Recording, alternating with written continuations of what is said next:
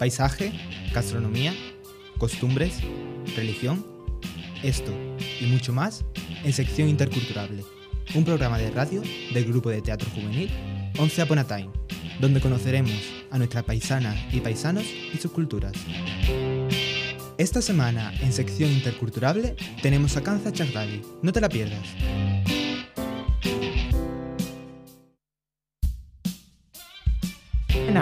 Somos 11 Upon. Bienvenidos a sección interculturable.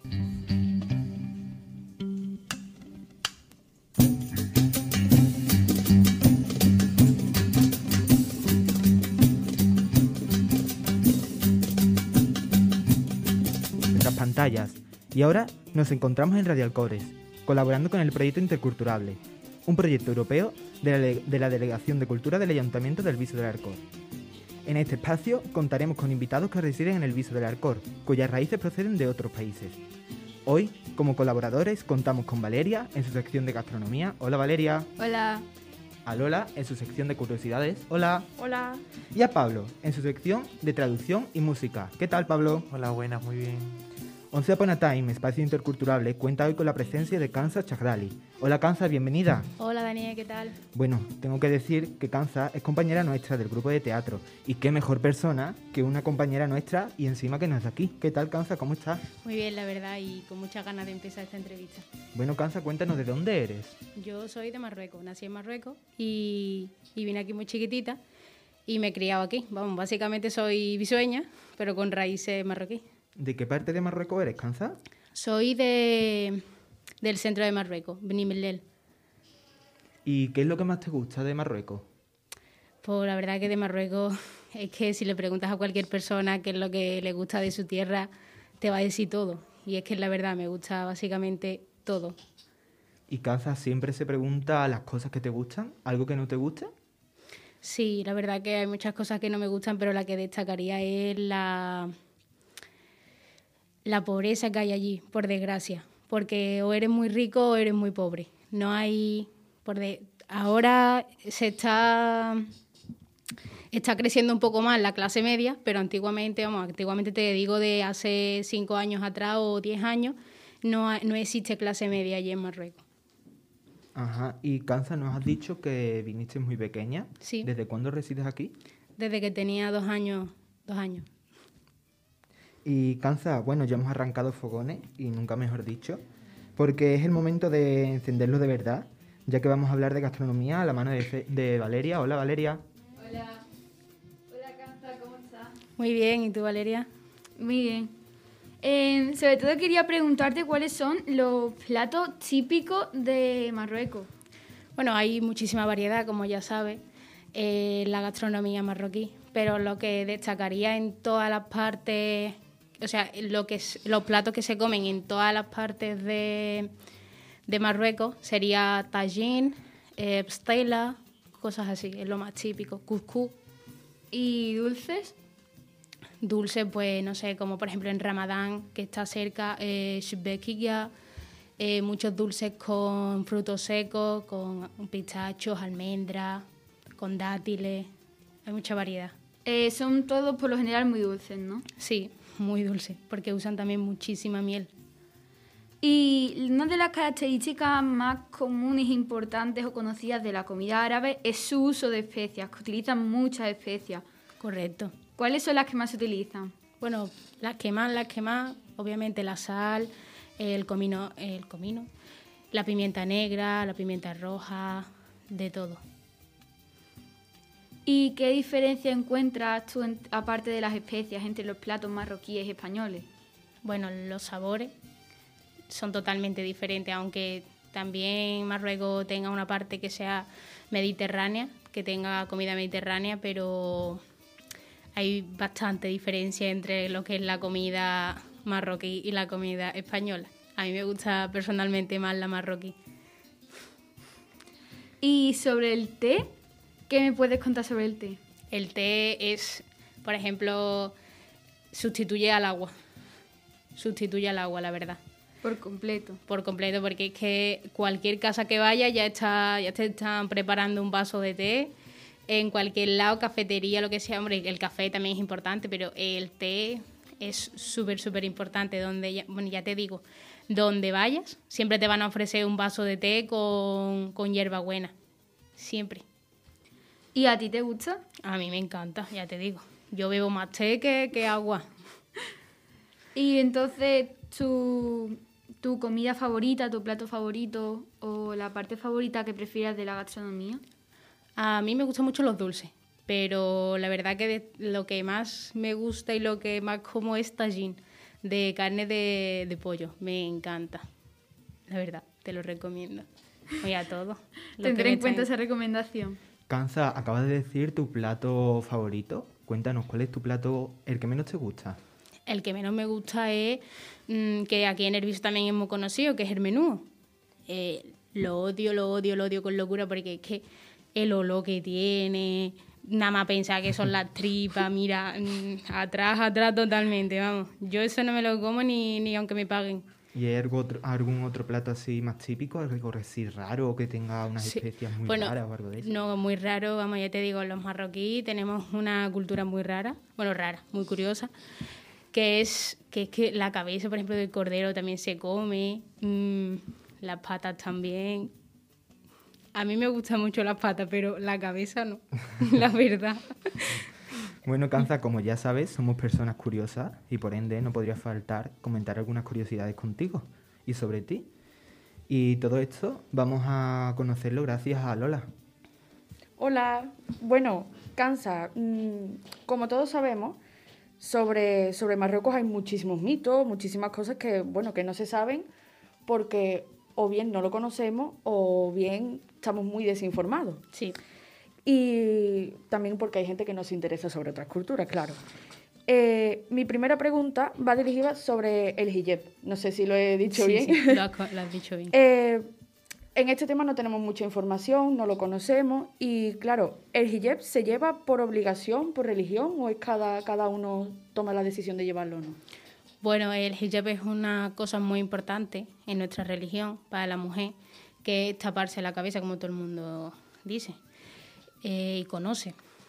Eh, no es obligatorio, es cada uno, cada una, en este caso, cuando tiene la necesidad de ponérselo, nadie le obliga ni nada, es tú quieres ponértelo, pues te lo pones y, y ya está. Cuando tú estés decidida a ponértelo. Y sé de gente que por desgracia sus padres le obligan a ponérselo y demás, pero eso por desgracia existe, pero de- así no debería de ser, porque eso es totalmente voluntario de la persona cuando esté preparada y decide a ponérselo. Vamos, yo no lo tengo puesto. Claro, pero ¿se tiene que poner desde pequeña o desde una determinada edad, cuando maduras o...? Es cuando tú cre- cuando tú estés convencida de que vale, ya no, ya no me lo voy a quitar. Porque es verdad que hay gente que se lo pone, se lo deja de, de poner, se lo pone, se lo deja de poner, se lo pone, se lo deja de poner. Y eso la verdad que yo no estoy muy a favor de eso. Si te lo pones, póntelo ya definitivamente. Claro, no estás poniendo... Claro, no está poniendo. Por eso hay mucha gente que desde chico lo tiene puesto, desde chica, pero eso es más que nada porque ve a, sus pa- ve a su madre con ella puesto, a sus familiares y demás. Pero yo creo que es cuando una persona tenga ganas de ponérselo Estés y. preparada. Claro. Y entrando, claro, en temas de religión, porque como Sí. has dicho, tiene relación con la religión, tenemos conocimiento de que en Marruecos se reza. Sí. Y se reza, no sé si son cuatro o cinco veces al día. ¿Nos puedes contar Sí. algo sobre el rezo? Bueno, te corrijo, no solamente en Marruecos se reza, se puede rezar. Ah, bueno, perdón. Pero me refería allí Sí, en la en lo que, de la zona donde hay musulmanes, ¿no? Claro. Eh, pues sí, rezamos, rezamos cinco veces al día.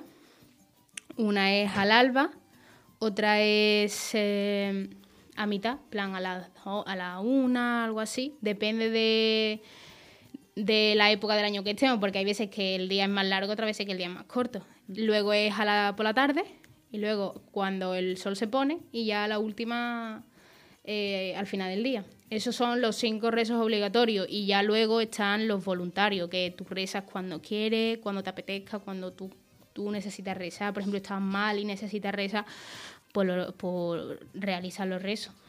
¿Y tú, por ejemplo, haces los cinco rezos de día, los que son obligatorios? Yo sí, los cinco rezos que son obligatorios. Y ya luego, por ejemplo, en Ramadán mm, tenemos rezos que son por la noche. Una vez que desayunamos, pues tenemos los rezos por la noche, que es hasta, en plan, no sé si son 14, la verdad es que no te puedo decir una cifra porque no lo sé. Pero también son voluntarios, pero eh, son muy buenos hacerlos en Ramadán. Y cuando, cuando se hace el rezo, cuando se realiza el rezo, tenéis que hacer algo antes como preparación? Sí, no, preparación no, es como una purificación, que su nombre es ablución, creo que es, pero me gusta más decir purificación o que, como se diría, loto, que tenemos que purificarnos, tenemos que lavar nuestras partes íntimas, tenemos que lavar la boca, la cara, tenemos que nuestra, nuestras extremidades estar limpios para rezar, para hacer un contacto con, con el rezo. Claro, y esa ¿Esa como tú llamas purificación? ¿La tienes que hacer con alguna mano en especial o no tiene nada que ver las manos? Sí, sí, sí que tiene que ver. Por ejemplo, las partes íntimas ¿Mm? con la mano izquierda y las partes, las, las demás partes pues, con la derecha. Porque la parte izquierda, en plan, la mano izquierda es como si una mano que es un poco que no le damos mucha utilidad, por así decirlo, ¿no? En plan, porque nosotros comemos con la mano derecha, lo hacemos todo con la mano derecha. claro, entonces con la mano izquierda no, puede, no podrías comer. ¿O... Puedes comer, porque no sé, en caso extremo de que te falte la mano derecha, pues tú puedes comer con la izquierda, pero no te vas a quedar con hambre. Pero en la mayoría, pues de hecho, comemos con la mano derecha. Y, y en temas de, lo de las manos, claro. Sí. ¿Tienes que saludar con alguna mano? Con la mano derecha, con la mano derecha. Todo es con la mano derecha. Sí, sí. Vamos, tú le das a. Tú te, conoces algún, algún marroquí y tú le das la mano izquierda, mira Lola, de verdad que, no te vuelve a hablar. Sería como falta de respeto, ¿verdad? Un poco sí, porque Dios... y antes has mencionado eh, el ramadán. Sí. Cuéntanos, cuéntanos cómo es el ramadán, porque antes lo mencionó, se mencionó en la sesión de Valeria.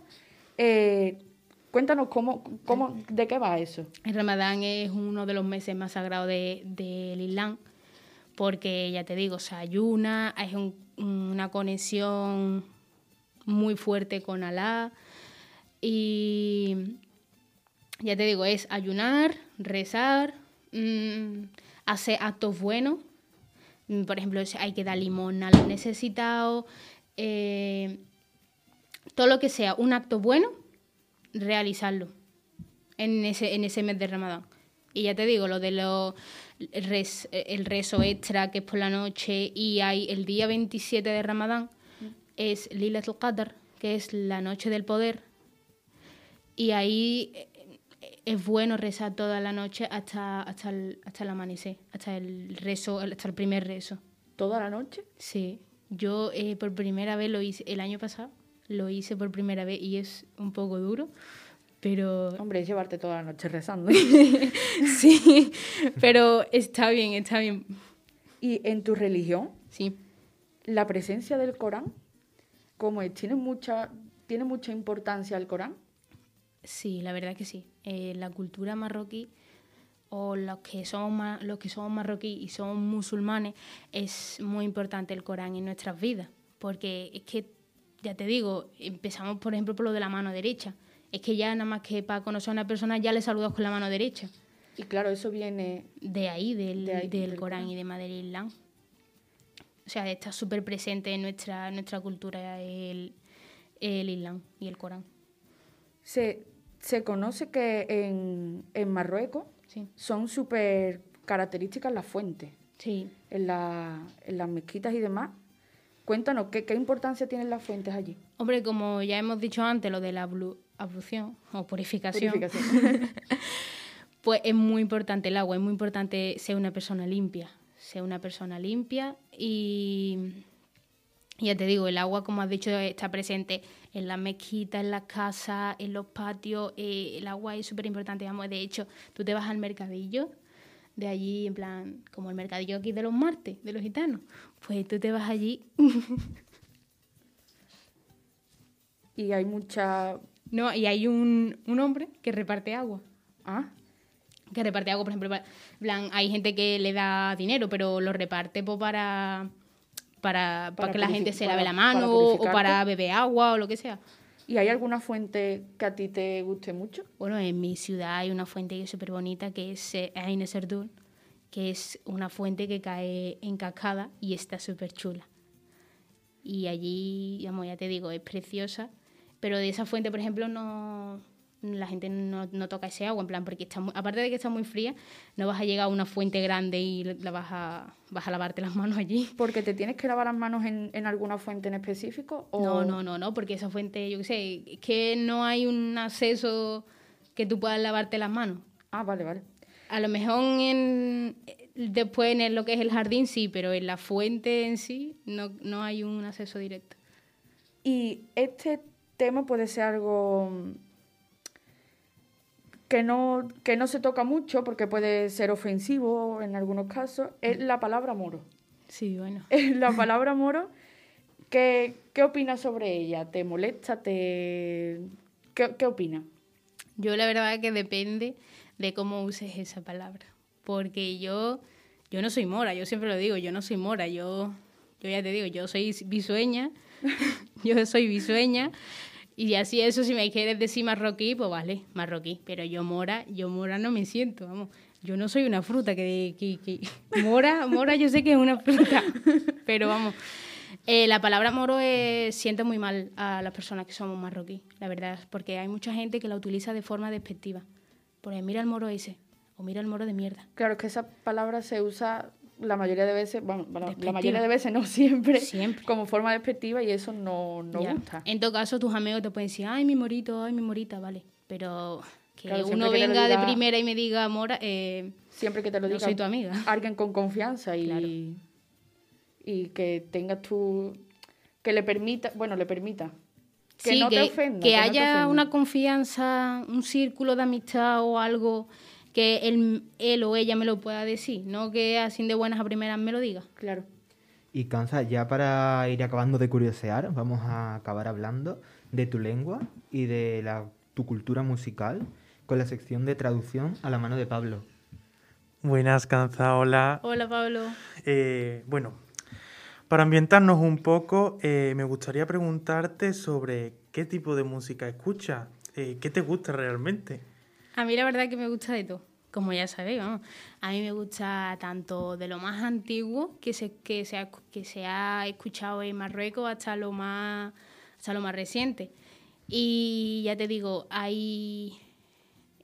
¿Algún yo- cantante así que te guste o, en Sí. especial? Bueno, a mí me gustan todos, la verdad, como ya te digo. Pero por así destacar, pues, uno que tiene su rollo, en plan, me gusta mucho, que es Saad Mjarrad. Y me gusta mucho, la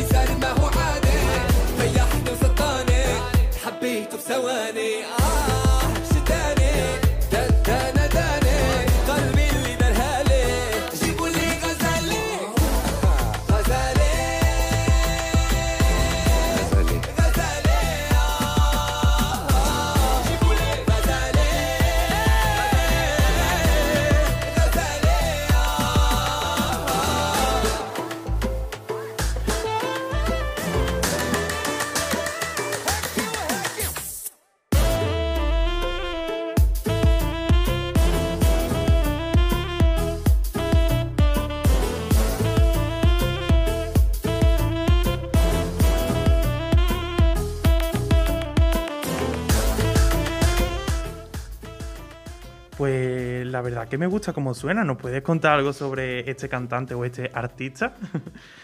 A mí la verdad que este, este tema me, me atrae buenos recuerdos porque, eh, a ver, no es muy...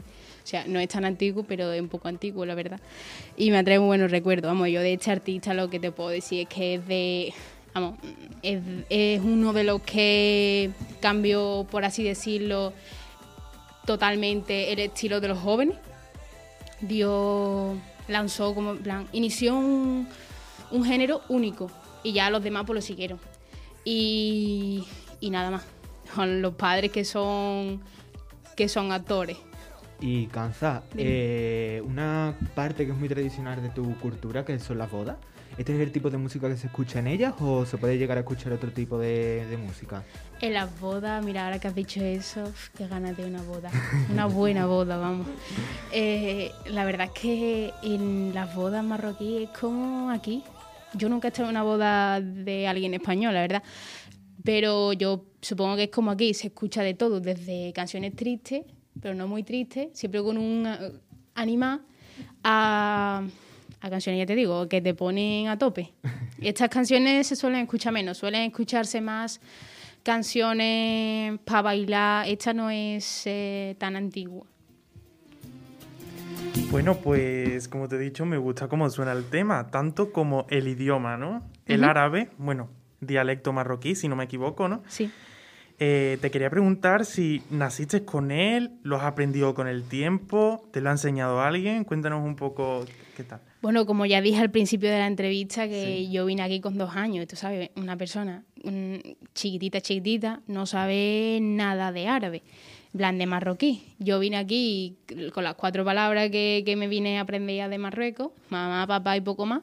Y yo cuando vine aquí entre eh, el colegio, eh, que si me iba al huerto Keri, allí en plan el centro cívico, mm, yo lo que, lo que aprendí era español, en plan yo hablaba en español y claro, mis padres recién llegados de Marruecos, yo hablando con ellos en español porque aprendí a hablar español antes de aprender marroquí. Entonces mis padres no me entendían porque yo hablaba con ellos en, en español y ellos mm, marroquí. Entonces, pues de alguna manera, pues mis padres me habl- hablándome en marroquí en casa, viendo la tele en marroquí, pues he tenido que aprender sí o sí. Claro, es obvio. Bueno, y como aprendemos otras lenguas y tal, eh, empezamos por unas frases básicas o típicas como hola, eh, ¿qué tal? ¿Cuántos hermanos tienes? Y tal. eh, ¿Nos puedes traducir un poco esas eh, frases o cómo empezaste tú a, a- a aprender el idioma, no? Vale, antes de, de empezar con las traducciones, pues quiero remarcar que, que yo soy de una parte de Marruecos, del centro de Marruecos, y hablamos diferente, porque si tú te vas al norte, ellos hablan con un acento más diferente, más eh, formal, más perfecto. No como nosotros, un poco más, un poquito del sur, del, eh, de lo que es la mitad de Marruecos para el sur, ya empezamos a hacer basto, ¿saben? Por así decirlo. Y nada, por ejemplo, hola, hola, ¿qué tal? Digo, eh, Selem, ¿le ves? ¿Le ves Elik? Perfecto, ¿cuántos años tienes? Eh, شحال من عام عندك او شحال من سنه عندك ¿O cuántos hermanos? شحال من خوت عندك Suena bien, suena bien. Vamos, no te estás enterando de nada, pero bueno. Bueno, una cosa que a mí me da muchísima curiosidad, eh, ¿tu palabra favorita?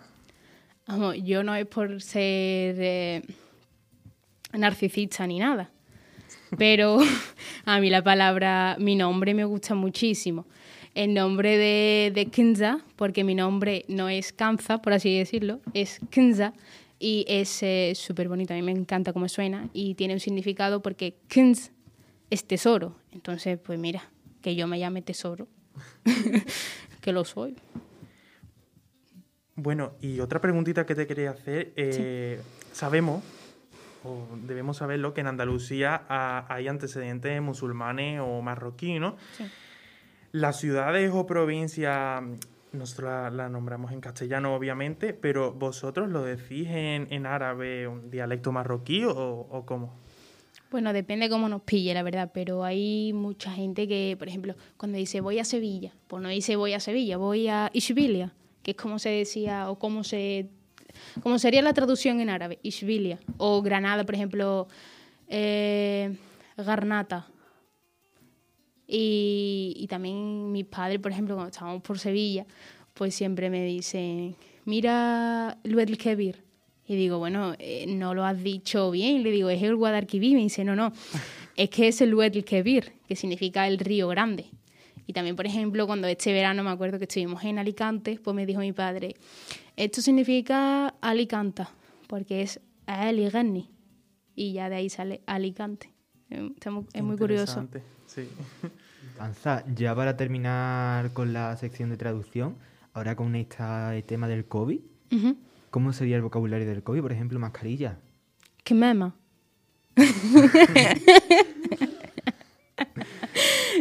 ¿Y guantes? El liguet. ¿Distancia de seguridad? Es que como en Marruecos también se habla francés, pues diría disto- la distance. En Claro, francés, la diría distance. Tú también hablas francés, ¿no? Claro, je ¿Cuánto- parle français. ¿Cuántos idiomas hablas? Yo hablo cuatro. Bueno, i- inglés, inglés, eh, francés, eh, marroquí y, y español, obviamente. Español y marroquí son mis lenguas madres. Y nada, eso. Bueno, yo quería preguntarte sobre la henna. La henna, sí. Como se diga, no sé mucho. que es algo así que tú te lo pones porque te guste o tiene algún significado en concreto, se pone en situaciones concretas o algo. Pues la verdad que yo me lo pongo siempre que voy a Marruecos o siempre que hay una reunión así, en plan tipo bodas y demás, siempre me lo pongo porque es, eh, está muy presente eso, en plan, es una, una de las cosas que es de nuestra cultura, lo de la henna. Mm, Yo no sé cuál es el motivo con el que se pone, pero yo me lo pongo porque me queda muy bien y huele muy bien. Y ya te digo, en Marruecos se pone cuando tú quieras, en plan, en tema de la festividad, de mm, cuando te apetezca. Yo ojalá saber hacerme los tatuajes de henna y estar siempre pintándome la mano o la de mi hermana o lo que sea. A mí me encanta. Y mm, cansa, yo tengo una pregunta. Eh, la, el tema de la ropa, Sí. ¿allí se tiene que llevar alguna, alguna prenda determinada o accesorio? Pues la verdad que no, porque vestimos totalmente iguales. A lo mejor es ya tema mm, vestimenta tradicional, ¿no? Porque es que vestimos iguales. Plan, por ejemplo, yo me puedo comprar una sudadera aquí o que me la compro en Marruecos. Pero temas tradicionales, sí, por ejemplo, la gilaba, que no sé si por aquí, en plan, seguro que la, has visto alguna mujer con una, con una túnica larga o un hombre que va para rezar los viernes con una túnica larga. Sí. Pues eso, eso es muy, muy famoso ahí en Marruecos. Vamos, en Marruecos y en cualquier lado que vaya, que haya cultura, de hecho, eh, que haya cultura musulmana. Porque el tema de, llevar prendas largas y que no enseñen tu físico como es tal cual, pues es muy importante. Eh, eh, Tanto hombre como mujer. Es muy importante que como que no enseñes tu, tu forma física. Claro, y accesorios, ¿tenéis que llevar algún tipo, o sea, o a lo mejor que sea tradicional, de llevar algo en las manos o... o Pues la así? verdad que no, lo que te puedo decir así, tema accesorios, por ejemplo, eh, yo sé que en el tema de, no sé si es tema de cultura, pero yo creo que es más tema de religión, que los hombres no pueden llevar oro. Oro no. Por ejemplo, cuando, un- cuando una pareja se casa, el anillo de la mujer es de, es de oro y el del hombre es de plata. Los hombres creo que no pueden llevar oro. Qué curioso. Y el oro es una de las cosas importantes de nuestra cultura. Bueno, Cansa, yo te quería preguntar una cosita y como sabéis estamos en el viso. Eh, y sobre lo que te ha preguntado antes Lola, eh, tú siempre, aquí experiencia personal tuya, te has sentido respetada, bien integrada, bien acogida. A ver si me entiendes. Eh, depende. Hay, en plan, hay de todo. Hay de todo, porque eh, siempre he estado, en plan, en el colegio, por ejemplo, siempre he estado con los mismos desde chiquitita hasta, hasta lo que es bachillerato, hasta que me he ido del viso. Pero siempre hay algún gracioso o graciosa, porque son así, son muy graciosos ellos, y siempre saltan con las palabritas estas de moro, no sé qué.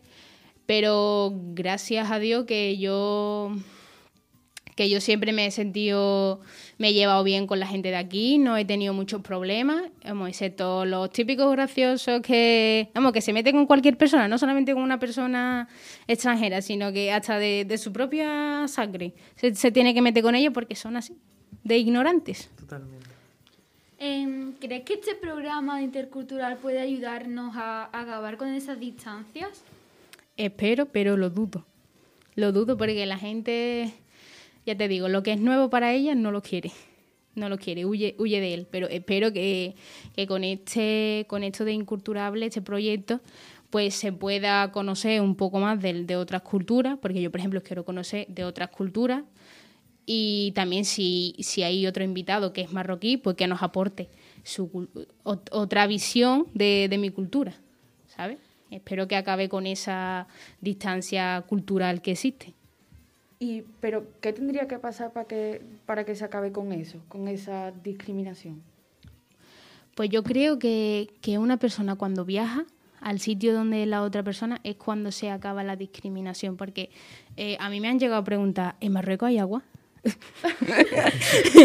¿Tenéis luz? Eh, no, la verdad, no tenemos. Claro, eso es desinformación. Es la- mucha ignorancia. Muchas veces cuando se habla de Marruecos siempre se piensa siempre se piensa como si fuera un barrio pobre, una Sí, sí, ciudad muy pobre y no tiene nada que ver, ¿no? La verdad es que no, es que hay, eh, ya, ya, ya te dije al principio, hay de todo, plan, tú te puedes ir a una, una urbanización que solo vas a ver Porsche, vas a ver Ferrari, vas a ver Mercedes, vas a ver mansiones, y luego mm, te vas a un, sit- a, a un barrio humilde, incluso en Casablanca, que es una de las ciudades más importantes, te vas a un barrio humilde, donde hay gente durmiendo en las calles, donde hay de todo. Es que te puedes encontrar de todo, como aquí, como si vas a Marruecos, como si vas a, a Madrid, eh, hay de todo. Y Kanza, antes hemos mencionado la música de las bodas. Cuéntanos, ¿cómo son las bodas allí en Marruecos? a lo grande. Tipo, vamos, ya te digo, aquí se dice mucho que, que los gitanos y los, y lo- los marroquíes eh, somos primos. Porque es que, por ejemplo, en las bodas, no sé si conoces que los gitanos mm, son siete días de boda, creo que son. Pues en la cultura, en la cultura marroquí también eh, son varios días de boda. Está eh, la boda, en plan, el día que es eh, donde, donde la novia hace la henna. Luego está la boda grande, luego al día siguiente es el desayuno. Son varios días de boda y, y, y es lo mejor que se puede vivir. es lo mejor. ¿Y hay alguna tradición o alguna cuéntanos alguna de las tradiciones que se pueden hacer en las bodas? En las bodas, pues por ejemplo, ahí yo me acuerdo que fue una boda, yo eso nunca la había visto. Y, y antes de lo que, cuando la mujer, en plan, la mujer tuvo su día de henna, su día, por así decirlo, y el hombre al día siguiente, el novio, pues tenía su día también, era, estaba montado en un caballo, paseando por el pueblo, como que anunciando que se va a casar.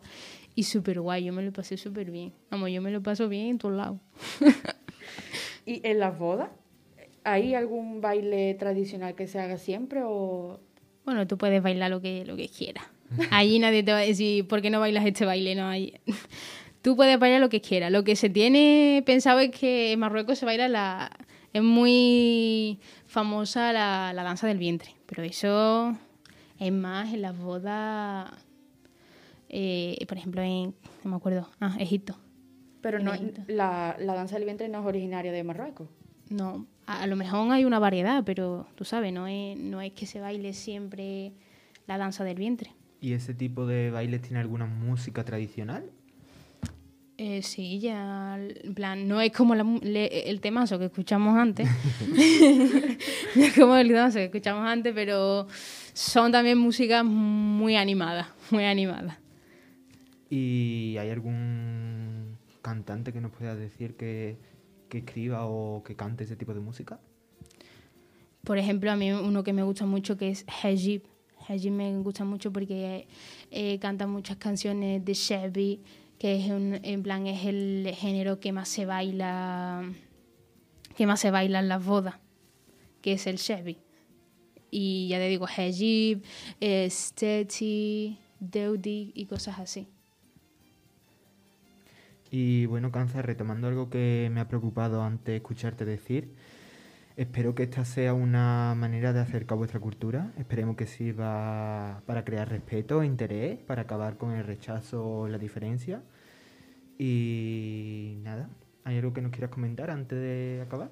Yo nada, eso, lo que remarcar lo que tú has dicho, que acabe con, con esa distancia social, de plan distancia cultural que tenemos porque igual que igual que residente en plan igual que un español me puede no puede tener mucha idea de mi cultura yo por ejemplo de otra cultura que reside aquí en Erbiso por ejemplo una persona rusa yo no sé cuál es su cultura pero yo tampoco voy a ir señalándole con el dedo mira que yo no sé tu cultura o insultándole o haciéndole sentirse mal.